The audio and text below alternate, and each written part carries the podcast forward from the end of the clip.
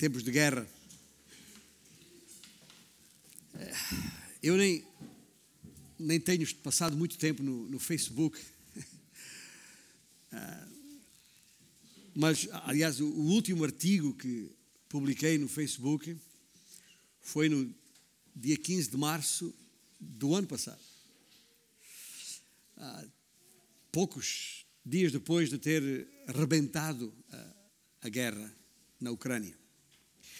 E o artigo que escrevi uh, ali intitulei Vol e Vlá. Herói e vilão. Estes nomes, Vló e Vlá, todos os conhecem por eh, Zelensky e Putin. São, respectivamente, os presidentes da Ucrânia e da Rússia. E por isso os seus nomes estão na ordem do dia. Na primeira página de todos os jornais. Mas eu prefiro pensar neles, escrevi então, como Vol e Vlá. Volodymyr, Volodymyr e Vladimir, respectivamente. Embora com idiomas diferentes, uh, o ucraniano e o russo até têm o mesmo primeiro nome. Sabia isso, mas uh, Volodymyr é a palavra ucraniana para Vladimir no russo. E não foram não foram, aliás, os cargos que ocupam e as, as suas inerentes e diferentes histórias de vida, seriam dois homens comuns, o Vol e o Vlá, iguais a tantos outros como o Kim ou o Zé.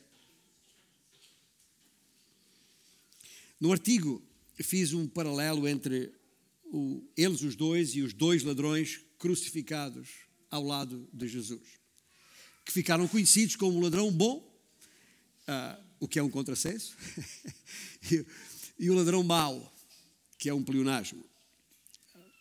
Uma dupla, que podia ser o, o, tema de um qualquer filme, como um herói e um vilão. Uh, na parte final desse artigo, escrevi: dou comigo, tendencialmente, a simpatizar com o Vol inclino-me vertiginosamente a detestar o Vlá. Mas sei, convictamente, que a graça de Deus se manifestou salvadora aos dois. E que o amor de Deus, comprovado na cruz, na cruz do meio, pode salvar um e outro. E por isso, e até ao dia em que o mesmo Cristo se apresentar, não mais para salvar, mas para julgar todos, até esse dia vou continuar a orar pela salvação dos dois. Do Vol e do, Val. Até porque o mesmo Jesus disse, me ordenou que orasse também pelos meus inimigos. Por que, eu estou a falar nisto? Por que, eu estou a fazer esta referência? Porque ah, a matéria que o Senhor traz à nossa atenção nesta manhã, onde temos estado, ah, ou já iniciamos, aliás, ah, o estudo detalhado do, da primeira epístola de Paulo aos, a Timóteo. A primeira epístola de Paulo a Timóteo, tem uma Bíblia à disposição, convido a abrir ali. E nós já vencemos o capítulo 1, e vamos agora considerar o, o capítulo 2, ou começar a considerar o capítulo 2. Uh, ah, faremos uma interrupção nos próximos domingos, nesta sequência. Outros irmãos estarão aqui trazendo a palavra do Senhor uh, à igreja. Mas uh, vamos entrar neste capítulo 2 ainda nesta manhã e que já vamos ler de seguida. Mas como vai ser fácil perceber, a compaixão pelos perdidos está em causa nestes versículos que vamos ler. E a compaixão pelos perdidos não se expressa apenas na sua evangelização, mas também na oração em seu favor. Tendo em conta, há muita evidência bíblica nesse sentido, volumosa até. Nós temos de olhar para a exortação que a seguir vamos ler por parte do apóstolo Paulo, uh, como mais uma ordem de comando. Lembre-se, a nossa série chama-se uh, Em Combate na Fé e pela Fé. Estamos em combate, somos soldados arregimentados. E, portanto, uh, de vez em quando, do comando mais superior do Senhor Jesus Cristo, vem uma ordem. E há aqui uma ordem muito concreta para que uh, oremos em favor dos perdidos. Obviamente, uh, e independentemente do quadrante teológico em que o estudante das Escrituras se posiciona, e como sabemos, são muitos, a oração pelos perdidos é uma das práticas mais comuns dentro das nossas comunidades. Sabemos isto. Todos nós temos familiares, pessoas mais ou menos próximas, por cuja salvação oramos. Nada de novo. Porquê? Porque gostaríamos que, uh, que conhecessem o mesmo Senhor e Salvador que nós temos. Mas essa não é propriamente a questão que o nosso texto de hoje aborda. Pelo que não é disso que vos quero falar. A intenção do autor, que sempre procuramos, não é tanto uma ordem de comando para orarmos a favor ou em favor daqueles que amamos, mas muito mais para que entendamos melhor a intenção do coração de Deus no alcance, ou a respeito do alcance do seu Evangelho para a salvação. A salvação por Ele providenciada que isso sim terá de nos compelir a orar. A orar com uma perspectiva muito mais abrangente do que aquela que temos vindo a praticar. Não é por acaso que temos estado há vários meses em escola bíblica, cada manhã de domingo às 10 da manhã, ah, vendo e revendo textos bíblicos a respeito da oração enquanto corpo, enquanto igreja. E eu sei que tu sabes que nós sabemos que esta salvação de que falamos é uma obra soberana de Deus. E essa é, entre muitas, uma razão para porque a Ele nos temos de dirigir a respeito da salvação, seja de quem for, pois é prerrogativa sua. E razão também porque é, é essencial saber e entender o que a Bíblia ensina sobre esse tipo de oração. A oração pelos perdidos é legítima ou não? É necessária ou não? Será que faz sentido orar pela salvação de uma pessoa, de uma cidade, de uma nação, de uma tribo? Ou não? E será que o podemos fazer assim, como Paulo eh, de seguida vamos ler, expressou, ou seja, em termos tão abrangentes, e que significado ou impacto isso terá na mente de Deus? Terá alguma relevância no plano de Deus para a salvação dos perdidos? As nossas orações?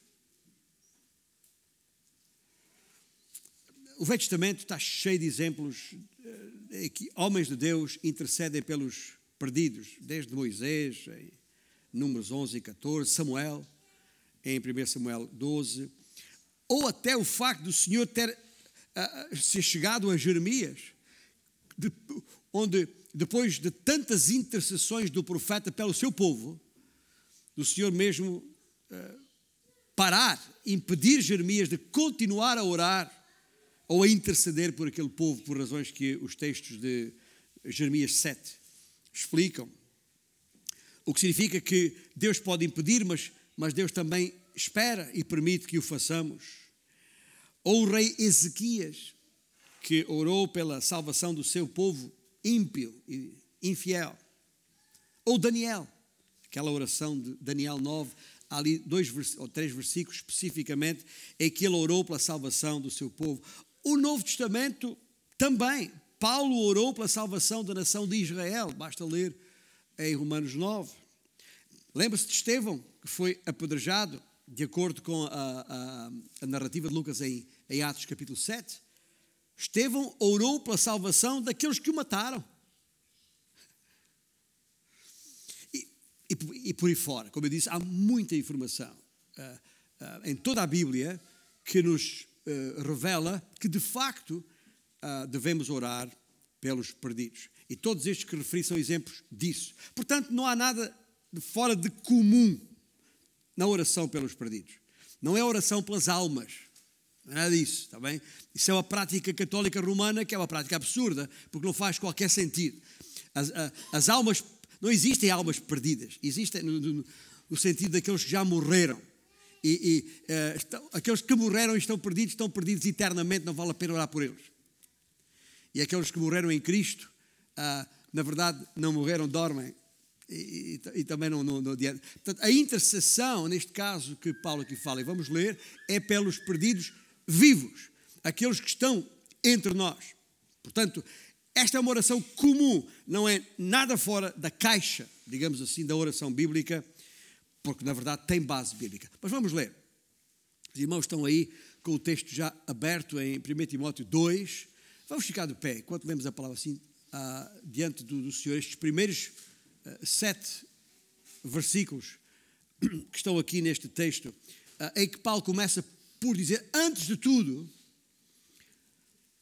Antes de tudo, pois, exorto que se use a prática de súplicas, orações, intercessões, ações de graças em favor de todos os homens, em favor dos reis e de todos os que se acham investidos de autoridade, para que vivamos vida tranquila e mansa, com toda a piedade e respeito.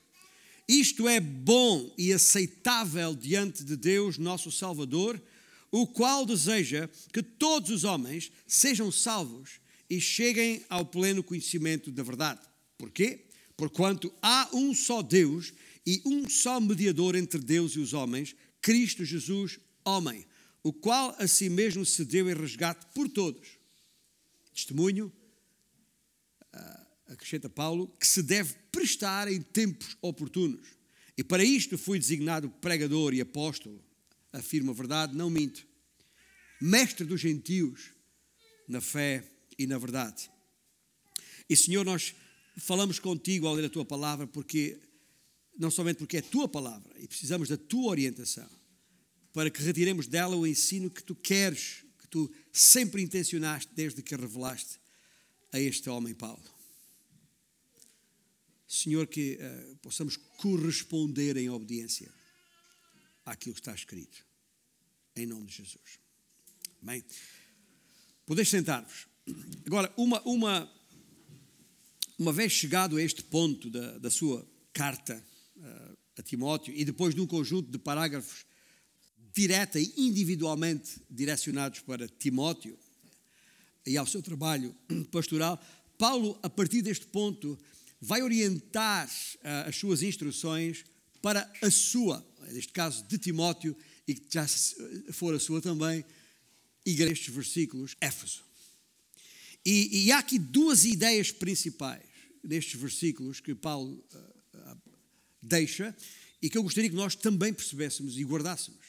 Ou seja, por um lado, há aqui um dever de oração, e por outro, há aqui um desejo de coração. Consideremos a, a primeira, um dever de oração, que está evidente nestes primeiros uh, três versículos. E, e, e, e, ao pensar neste dever de oração, vamos perceber que, ah, desde logo, este dever ah, é apresentado com prioridade. Por isso que o versículo começa antes de tudo. Isto deve querer dizer alguma coisa. Ah, não é por acaso que Paulo comece, começa logo na sua instrução na sua primeira instrução à igreja em Éfeso, avança de imediato com esta diretiva. Faz questão de enfatizar a sua importância, faz questão de defender o seu valor, faz questão de clarificar a sua prática. Este ministério da oração, tão boa nota, é por isso, desde logo pela forma prioritária como é apresentado, com certeza um importante serviço que uma igreja local deve considerar e manter. E só pode, já agora. Ai de nós se não o fizermos, tendo em conta o quanto o inimigo investe para que negligenciemos tal prática. E como veremos mais uh, uh, adiante, né, depois deste versículo 7, essa oração tem de fazer parte do culto público, necessariamente. Tão importante que, que é.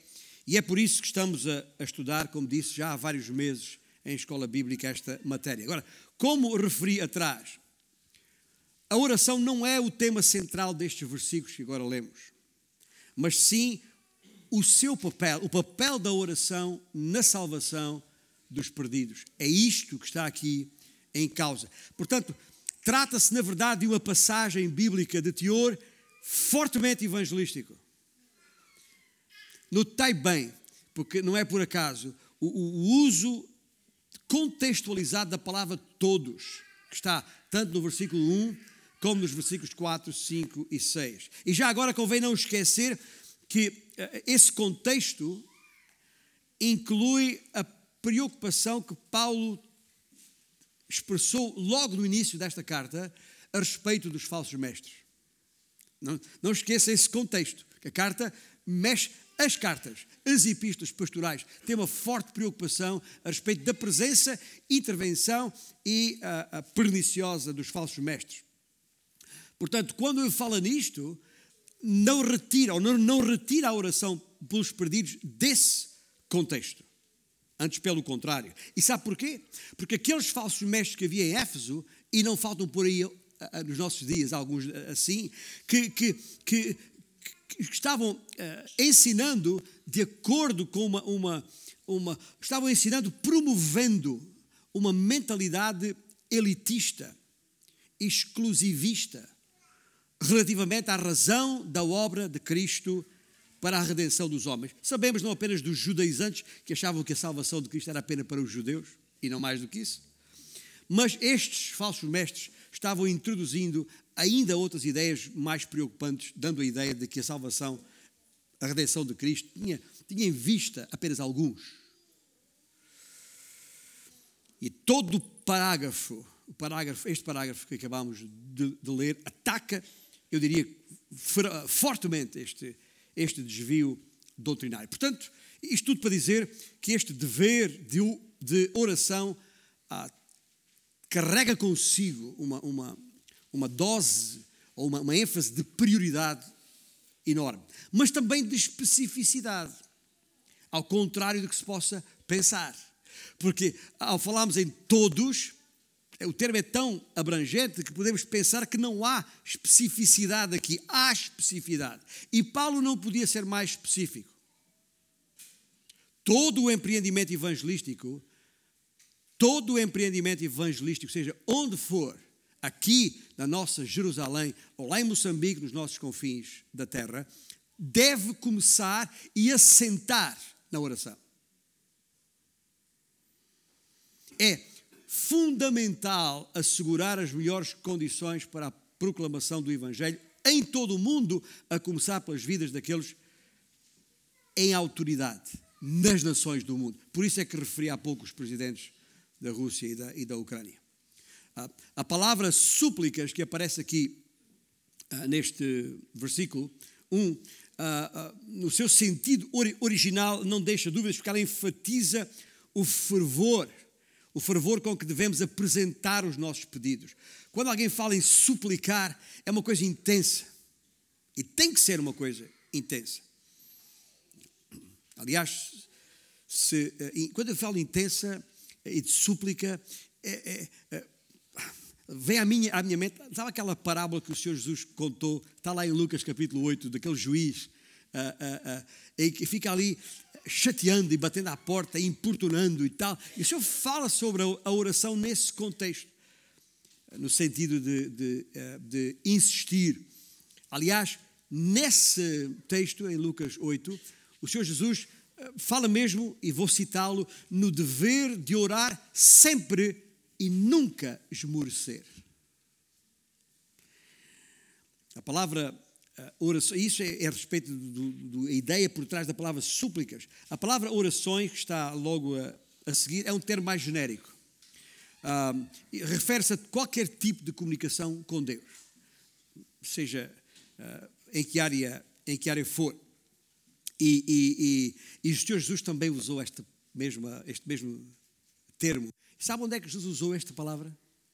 Tal qual como está aqui usada por, por Paulo. Portanto, no grego, o, o Jesus usou-a, por exemplo, quando nos ensinou, quando ensinou os seus discípulos a orar.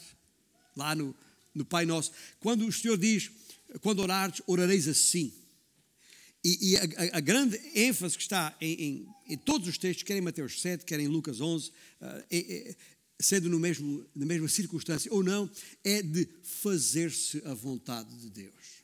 Quando alguém ora, quando alguém se dirige para comunicar com Deus, tem que ter sempre em mente, presente, esta ideia forte de que está em causa a vontade de Deus. Faça-se a tua vontade, seja feita a tua vontade. Depois há outra palavra aqui, são várias súplicas, orações, intercessões, é a palavra seguinte. Ah, ah, e aqui a palavra no sentido original tem a ideia de, de são pedidos específicos, seja por nós, por si mesmo ou por outros. Ah, e depois tem ações de graças ainda palavra que nós conhecemos da Eucaristia, da palavra grega Eucaristia, que, que é o que está aqui, ações de graças, quer dizer, é provavelmente de todas as palavras aqui usadas, esta é mais, é mais peculiar. E eu acho que a intenção, acho, é uma, é, entendo pelo seu, pelo contexto bíblico, que, que é para nos lembrar que uh, na oração pública devemos expressar gratidão e não somente apresentar necessidades. E como podemos ver, Paulo faz questão de não deixar dúvidas sobre isto ao fazer esta exortação. E a importância da oração se percebe no simples facto de ser em si mesma, ouça bem, ah, um convite a Deus. Não me mal interprete. Nós não convidamos Deus para nada, mas no sentido de, de uh, pedir ao Senhor para, para, para, para intervir em favor uh, daqueles em necessidade. É, é, é, vamos a Ele, abeiramos-nos dele com essa disposição. É afinal um recurso, é um recurso sobrenatural que temos à nossa disposição, que não podemos enjeitar. Até porque há sempre a possibilidade de Deus fazer algo em função da nossa oração, ou não? E estou a tentar responder uma, uma das perguntas que coloquei no início. Será que é relevante pedirmos ao Senhor alguma coisa? Ah, é só lembrar as palavras que Tiago escreveu na sua epístola. Epístola que tem o seu nome lá no capítulo 4. Lembra quando ele disse: Nada tendes porque não pedis. Pedis e não recebeis. Porquê? Porque pedis mal. Pedis mal para, diz Tiago, para esbanjardes em vossos próprios prazeres. Está a ver? Porque é que a oração tem que ser sempre em função da vontade de Deus e não da nossa. Do plano de Deus e não dos nossos interesses. É isso que está aqui em causa. E não vale a pena tentar dar a volta a isto. Se as pessoas, ou melhor, deixa eu uma coisa, se as nossas orações fossem inúteis, pergunto eu, por carga d'água, isto é uma expressão que usamos, é que Paulo escrevia o que escreveu. Tem que haver alguma razão de ser, alguma relevância. Ele escreveu o quê? Em favor de todos os homens. E depois é específico, em favor dos reis e de todos os que se acham investidos de autoridade. E se alguns acharam ah, estranho quando há pouco referiu meu dever de orar por homens como Vladimir Putin. Ah, vou orar pelo Putin. Dizemos logo, a avó dele é que não devia ter nascido. Ah, mas cuidado ao pensar assim. Sabe porquê? É só lembrar a época em que Paulo escreveu o que escreveu. Quando Paulo escreveu o que escreveu, sabe quem era o imperador em Roma? Nero. Precisa te explicar alguma coisa mais?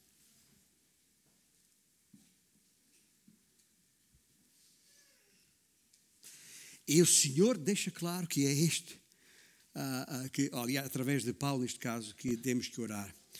Uh, e, e, já, e, e já agora referir um, que obviamente a oração, neste caso, não é ou não tem nada a ver com a nossa preocupação quanto à nossa segurança ou quanto ao nosso bem-estar. Não é isso que está aqui em causa. O que está em causa aqui é a salvação de alguém perdido pelos reis, presidentes, chefes de governo, como por qualquer outra pessoa em posição subalterna. E isso nos leva, pensando na prioridade e pensando na especificidade, isso nos leva à objetividade envolvida neste dever de oração. Porque há uma razão de ser para, para isto que o, a segunda metade do, do versículo 2 ah, revela. Para que? Para que vivamos vida tranquila e mansa com toda a piedade e respeito. Tranquila e mansa. São duas palavras que uh, a gente devia sempre trazer juntas. Sabe porquê? Porque ela, o que elas revelam no seu sentido original é, é, é uh, a ideia de serenidade. Serenidade. Mas serenidade exterior e serenidade interior que é isso que, que, que, que as palavras aqui, tranquila e mansa, referem. Tem a ver com uma serenidade exterior e uma serenidade interior. Ou seja, uh, e mesmo isso, já agora, não apenas para nossa própria, para, nosso, para nossa própria calma, para nosso próprio prazer, mas eu volto à, à ênfase de Paulo aqui, mas para facilitar vida tranquila e mansa, para facilitar a transmissão da mensagem aos de fora. Como, aliás, Paulo refere mais adiante no capítulo 6. Isso, não precisa abrir lá agora, mas logo no início do capítulo 6, Paulo diz: referindo-se a instruções aos servos, aos escravos, que estão debaixo do jugo de, de, um, de um, um, senhor, que, que a eles é dito: considerem dignos de toda honra o próprio Senhor, os seus senhores aqui na terra. Para quê? Diz Paulo: para que o nome de Deus e a doutrina não sejam blasfemados. Veja só o que Paulo está dizer aqui. Gente, é, o, o, a importância de ter uma vida tranquila e mansa não é para nosso belo prazer, não é para nosso bem-estar, não é isso que está aqui em causa, mas é para que a nossa vida esteja em condições de, quando chegar a hora de proclamarmos a mensagem da salvação aos de fora, seja quem for a quem temos oportunidade de estar, sejam reis, presidentes ou não, nem, nem, nem todos nós estamos temos acesso a esta, esta, esta gente, não é? Eu, eu tive acesso ao, ao, atual presidente da República Portuguesa, Marcelo Rebelo de Souza. Uh, não era presidente, era, era um, um, jornalista, tinha vinte e poucos anos, ele, mas era um ilustre jornalista do Expresso em Portugal, um dos fundadores e diretor do, um dos, do jornal Expresso. Nessa, época, nos anos 70, eu estava envolvido na política e responsável pela organização de um, um comício em que ele, Marcelo Rebelo de Sousa, era o orador. E fomos atacados por forças eh, de extrema esquerda que uh, nos perseguiram e, e, e bem, eu não vou contar estas três temas, é muito complicado. Bom, mas eu tive que pegar neste Marcelo Rebelo de Sousa e tirá-lo de onde estávamos e, e levá-lo por cima de telhados da cidade de Beja, uma história que ele conta muitas vezes. Andou por cima de telhados da cidade de Beja para sal, salvar a sua, a sua vida e, e foi comigo, fui eu que o levei. Salvei a dele e a minha naquela época. E às vezes fica a pensar a preocupação na altura, no homem que é hoje presidente da República. A preocupação na altura era a integridade física. E quem me dera ter acesso a ele hoje para poder falar na integridade espiritual. Ah, nunca, nunca, nunca o procurei, sinceramente. Já, talvez já o devia ter feito mas uh, nem todos nós temos acesso a presidentes e a pessoas nessas condições. Mas seja quem for, o nosso próximo é aquele que o Senhor coloca perto de nós. E é esses nós temos que ter, estar prontos para falar, para dar testemunho desta fé pela qual combatemos. Lembre-se, é para isso que precisamos de calma, de serenidade e tranquilidade, não para nosso bem-estar. Eu digo isto porque uh, eu digo isto com o coração uh, pesado neste, neste sentido. Nós temos que orar, mesmo que não conheçamos as pessoas, mesmo que não tenhamos a oportunidade para falar, temos que orar por estas pessoas, porque elas estão em posição de tomar, de autoridade para tomar decisões. E agora, mesmo os deputados na, na nossa Assembleia da República, e desta semana uh, tomaram a decisão final sobre um assunto como a eutanásia. Decidem coisas destas sobre a eutanásia, sobre o aborto, decidem sobre a própria vida. E nós temos que interceder por estas pessoas.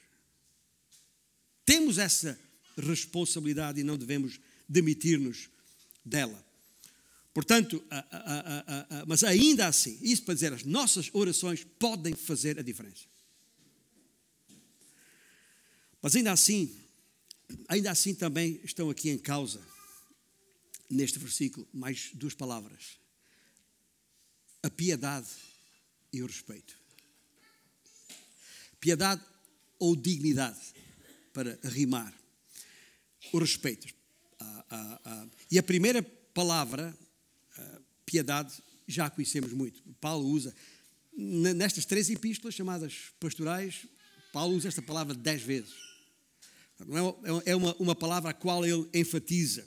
E, e, e refere-se àquela atitude de, de reverência para com, com Deus que está associada àquilo que nós conhecemos no Velho Testamento como o temor do Senhor. Um, e, e, essa piedade, quando existe em nós, é reveladora desse temor que devemos ter para, para o Senhor. A segunda palavra, a palavra respeito ou dignidade, já eh, se refere à, à manifestação exterior, outra vez, dessa mesma atitude, eh, eu diria desse bom comportamento. Os tempos que vivemos política e socialmente apresentam-se difíceis, continuam a apresentar-se difíceis e não vão ficar mais fáceis, está bem? Ah, ah, ah, e, portanto, é, o, o, o, a intensidade do combate não vai diminuir. O fogo vai tornar-se cada vez mais intenso. E nós não, neste combate, nós não temos a possibilidade de desertar, de nos pôr fora disto. Lembre-se, fomos arregimentados, fomos mobilizados e foi, o Senhor pôs à nossa disposição um conjunto de capacidades, uma especialidade militar, e quem foi tropa sabe o que isto significa, para depois, em combate, estar exatamente onde tem que estar a fazer aquilo que devo fazer. E, e, portanto, uh, tudo isto está aqui em causa neste dever de oração. Mas passamos, passemos à segunda ideia forte, uh, o desejo de coração. E eu não estou a dizer isto por mero acaso, não é só para rimar, dever de oração com desejo de coração. Mas porque, de facto, ah, quando, quando o apóstolo Paulo chega ao versículo 3, depois de dizer o que disse, escrever o que escreveu, e diz: Isto é, isto é bom e aceitável diante de Deus, nosso Salvador. E ao dizer isto, Paulo está, ou vai dizer, uh, uh, neste versículo, duas coisas. Vai, vai, vai dizer qual é a autoridade, ou, a, ou com que autoridade, ou em nome de quem é que nós nos apresentamos em combate. E depois vai também dizer-nos qual é o alcance, o alvo desse combate. E o facto de ele começar por dizer que isto é bom e aceitável diante de Deus, nosso Salvador, é prova inequívoca de, de, de, que é na sua autoridade que o fazemos.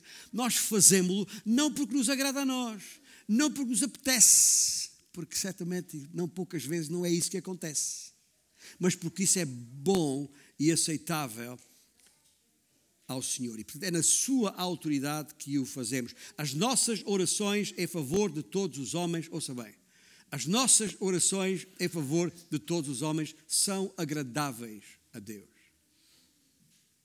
Amém? E se passarmos ao lado disto, estamos, estamos a saltar o texto, o texto bíblico e não podemos. E porquê é que isto é agradável a Deus? Ele explica logo, logo a seguir, ao, ao apresentar-nos o, o alvo, o alcance. É que Deus deseja que todos os homens sejam salvos e cheguem ao pleno conhecimento da verdade. Ouça bem, o desejo de Deus é o de resgatar todos os homens da morte. Quando eu digo da morte, refiro-me à morte enquanto o salário do pecado, a consequência do pecado.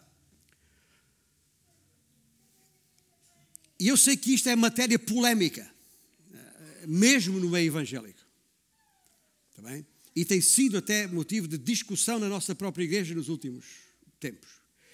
E eu não, o, que eu, o que eu vou falar a seguir não, não o faço por essa razão, faço porque Paulo fala nisto, neste texto bíblico que agora estamos a tratar. E quero deixar bem claro isto. Da, da mesma forma que eu digo que não, não há universalidade na salvação de todos os homens. Quem assim prega e, e, e ensina herege, a heresia. Não há universalidade na salvação de todos os homens, mas há universalidade no amor de Deus para com todos os homens. E isso ficou expresso inequivocamente na obra expiatória de Cristo na cruz. Por isso é que João, na sua primeira epístola, capítulo 2, escreveu: Ele, Ele é a propiciação pelos nossos pecados e não somente pelos nossos próprios, mas ainda pelos do mundo inteiro. Está escrito. Não há nada neste texto em, em 1 Timóteo 2 que nos possa levar a pensar diferentemente disto. Deus quer que todos os homens se salvem. E o facto de nós sabermos que nem todos os homens serão salvos, apenas os eleitos, isso não belisca em nada a soberania de Deus e a universalidade do seu amor expresso na cruz. Como tampouco já agora, não só não belisca, não só não belisca a soberania de Deus, como não pode beliscar a sua imparcialidade. Ou será que Deus faz exceção de pessoas? As pessoas se perdem quando não ouvem o Evangelho ou porque ouvindo o rejeitam. É por isso que se perdem. Porquê? Porque Deus, na sua soberania, deu ao homem liberdade de escolher, ou seja, aceitar ou rejeitar a salvação que no seu amor ele ofereceu a todos.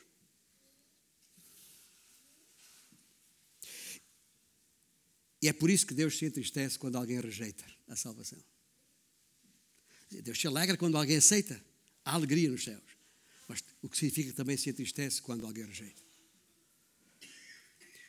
Ah, citando Warren Worsby, um teólogo e pastor norte-americano ali dos lados de, do Michigan, faleceu há dois anos atrás, mas tem muita obra escrita.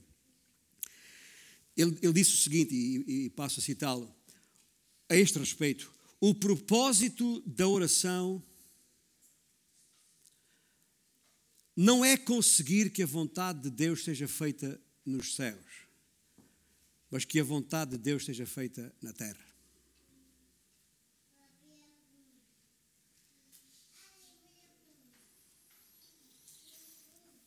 E, e, e, se percebermos isto, não só a autoridade, como o alcance ah, do desejo do coração do Senhor, então não teremos muita dificuldade em perceber ah, ah, ah, de quem estamos a, falar, em concreto. Qual é a identidade e que impacto é que isto tem, de acordo com os versículos 5 e 6. Porquê? Porquanto, ou seja, para que não subsistam quaisquer dúvidas, estou a ler o versículo 5, porquanto há um só Deus e um só mediador entre Deus e os homens, Cristo Jesus, homem o qual a si mesmo se deu por resgate por todos.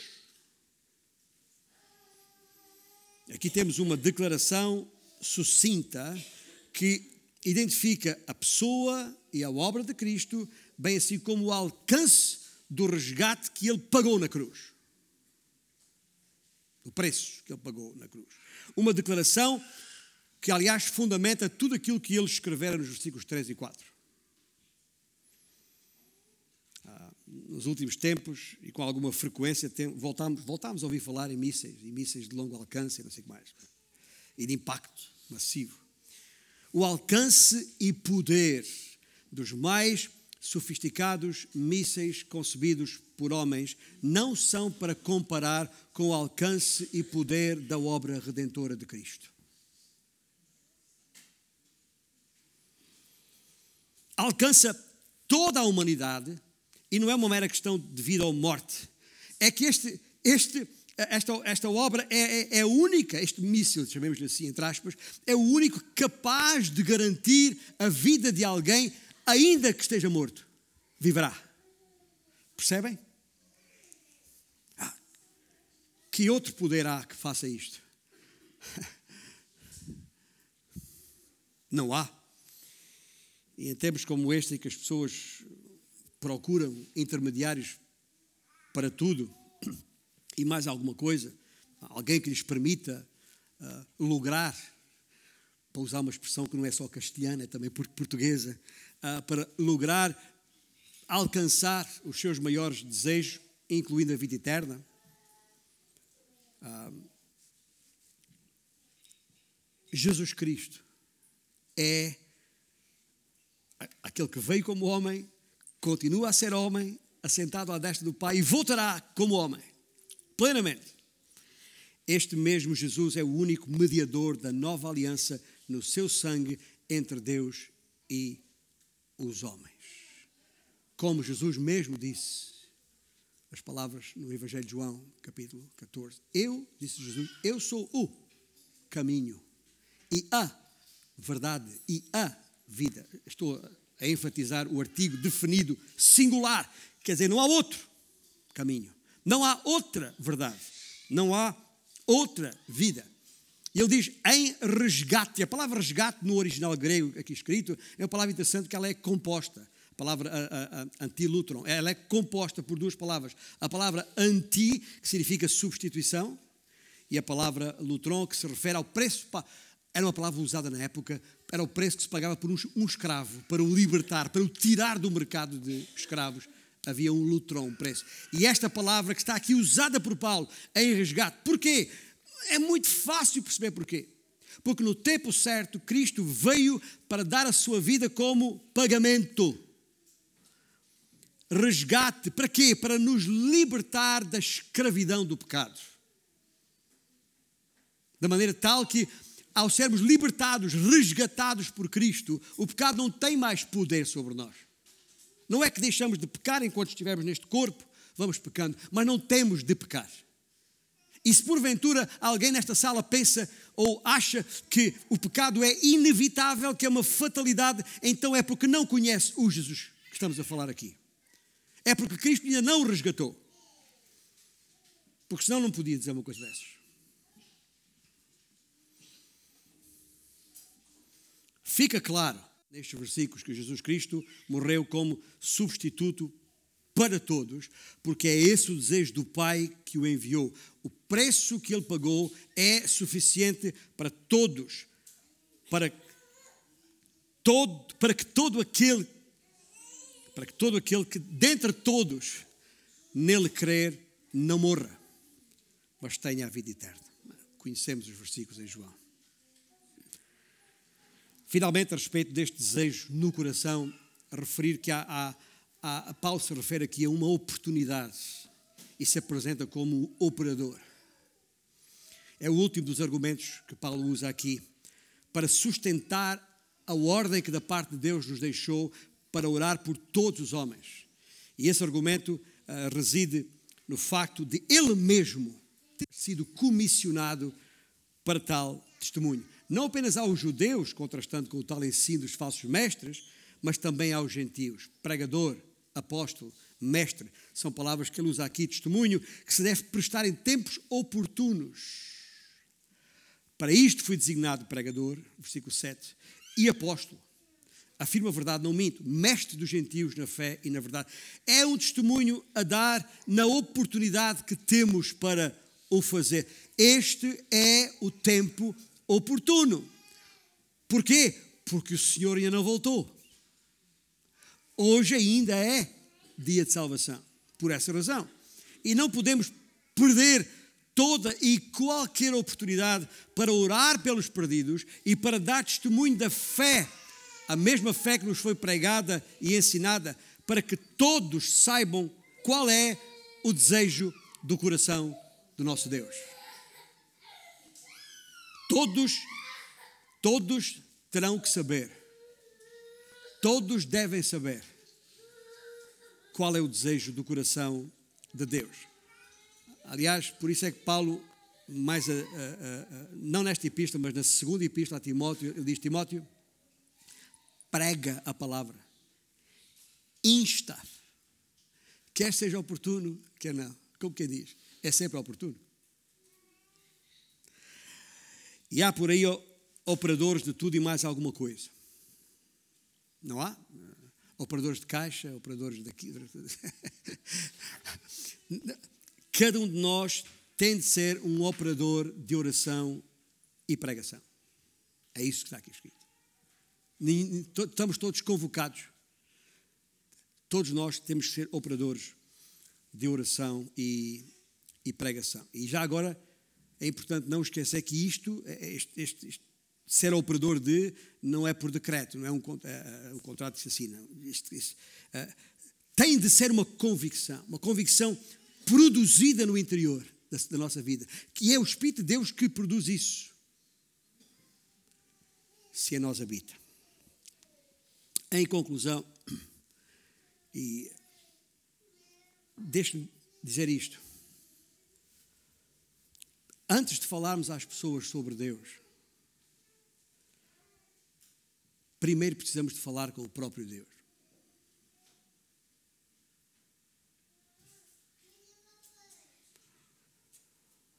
A salvação não é uma coisa qualquer, nem uma qualquer coisa que faça parte de uma das tarefas de uma igreja local. Não. Ah, a salvação é, é um grandioso milagre que só Deus pode operar. E se Deus não intervier no processo de salvação de uma pessoa, se Deus não intervier no processo de salvação de uma pessoa, não há salvação para ninguém. Esqueça lá isso. Não há carisma ou eloquência de pregador, seja quem for, que lhe valha. Se Deus não der a essa pessoa olhos para ver e ouvidos para ouvir, só há um destino para essa pessoa, é a perdição eterna. Mas, gente, não diga, não fica a pensar aí só sozinho, ah, porque não é, não é preciso ser erudito nem eloquente para te envolveres no processo de salvação de alguém mesmo que não consigamos entender todos os porquês, de acordo com o plano de, de Deus, se é isto, se é aquilo, ah, para alcançar o mundo ainda perdido, de acordo com o que está expresso nas Escrituras, há uma coisa que todos nós podemos e devemos fazer: é orar e proclamar as boas novas da salvação que há em Cristo Jesus. Amém? Como é, que, como é que isto se aplica? Como é que isto se faz? É, há coisas simples que podemos fazer. Olha, é, deixa-me só dizer aqui uma mão cheia de, de coisas.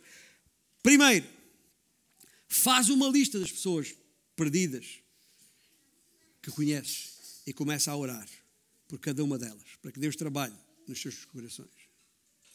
Segundo, ora pelos perdidos em conjunto com os seus irmãos. Reúne na casa farol, lá em casa, ora em conjunto, partilha essas listas e ora em conjunto. Terceiro, à medida que Deus vai respondendo, Toma nota, registra. É bom tomar nota, é bom registar o que Deus faz, porque isso também servirá de encorajamento, como é óbvio. Quarto,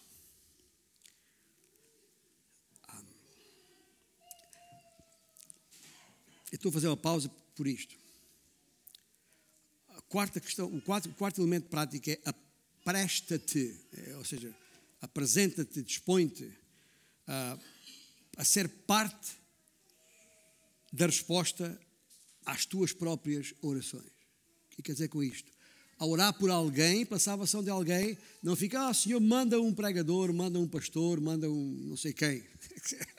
Tem com, esta, com esta, esta pessoa. Ou que ela venha à igreja para ouvir lá. Pregador. Não. A quarta coisa prática que estou a sugerir. Prepara-te para, e não fiques surpreendido se Deus te envolver na tua própria oração, no teu próprio pedido.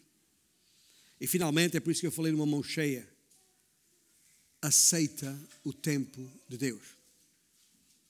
Aceita o tempo de Deus. Não tentes apressar o Senhor, isso não é possível. Lembre-se, é a vontade dele e não a nossa que está em causa. É um exercício de paciência e persistência. Nem todos aqueles por quem oramos serão salvos. E nem todos aqueles que por quem oramos serão salvos imediatamente. Até prova em contrário, estou verdadeiramente convencido e com toda a seriedade e solenidade do, do, associada ao perfeito e soberano coração do nosso Deus, que Ele deseja que todos sejam salvos. É isso que está escrito. É o seu desejo. E eu sei disso porque Ele já providenciou todas as condições necessárias para a minha própria salvação, que não merecia. Ora, Deus não faz acessão de pessoas. E as mesmas condições estão à disposição de todo aquele que, ouvindo a palavra da verdade, o evangelho da sua salvação e crer, será salvo. Sabemos que nem todos serão salvos. Mas também sei que o inferno não é uma fatalidade para todos. Só não sei como. E não há necessidade de, de, de, de, perdidos morrerem vítimas do seu pecado, porque o Filho do Homem veio para salvar, para buscar e salvar o perdido. E quem são esses ainda perdidos? Não sabemos. É por isso que temos que continuar a proclamar que Deus amou o mundo de tal maneira que deu o seu Filho unigênito para que todo aquele que nele crê não pareça, mas tenha a vida eterna. Porquê? Porque quanto, versículo 17, sabemos de cor o 16, às vezes perdemos o 17, porque quanto Deus enviou o seu Filho ao mundo para que julgasse o mundo, aliás, não para que julgasse o mundo, mas para que o mundo fosse salvo por ele. É por isso que temos que continuar a apontar para aquela cruz do meio, aquela cruz ensanguentada, porque ela é a prova inequívoca desse amor, porque só no sangue de Cristo há salvação. Por isso é que temos de continuar convidando a todos, seja quem for, mesmo que a nossa palavra seja rejeitada, por, e por vezes até a nossa presença não seja mais desejada, pá, não fales mais nisto, deixa-me a cabeça em paz. Já ouviu isso em algum lado? Lembre-se, poderão silenciar a voz da tua boca, mas não podem silenciar a voz do teu coração.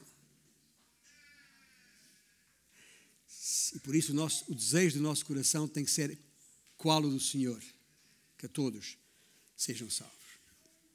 Vamos ficar de pé para cantarmos um cântico juntos.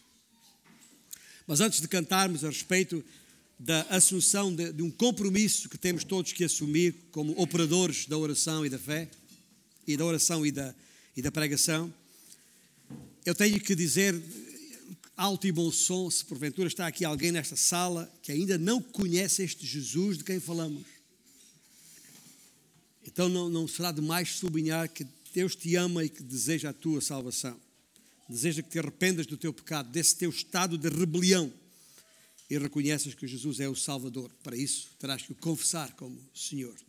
Não retardes, não esperes, não hesites, vem para o pé da cruz e prostra-te aos pés de Jesus